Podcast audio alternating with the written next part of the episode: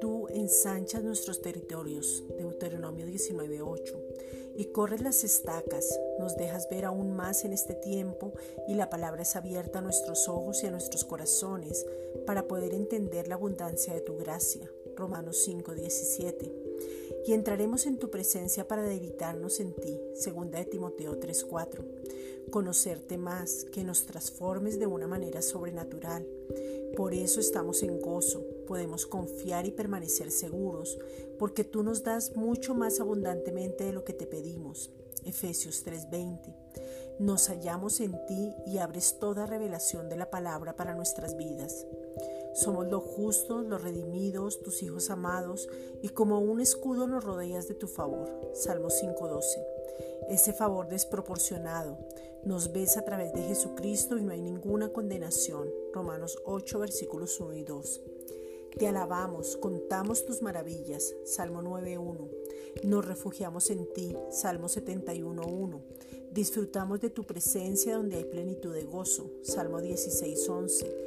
Nos deleitamos en ti, tú eres digno de ser alabado y exaltado. Isaías 25.1. Roca mía, castillo mío, fortaleza mía y mi libertador, mi alto refugio, Padre de gloria, todopoderoso y eterno. Salmo 18.1. Hablamos vida y no muerte, pensamos antes de hablar, nos sostenemos en ti y nos levantamos, porque para este tiempo estamos. Somos la generación que va a trastornar el mundo. Primera de Corintios 2.7. Jesucristo es el centro de nuestras vidas, el único, el deseado, el amado. Cantares 6.3.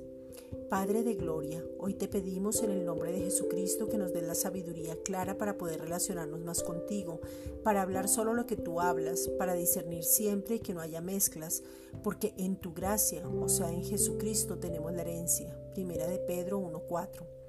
Danos la capacidad para que cada uno de nosotros pueda mirar en su interior y no engañarse. Tenemos vida y tu nueva naturaleza, pero necesitamos ver más allá, mucho más allá, y entender en este tiempo esos tesoros de tu palabra. Sabemos que tú nos has guardado y nos sigues guardando y es un gozo inefable conocer que estamos seguros y confiados bajo tu protección. Primera de Pedro 1.8. Gracias Padre.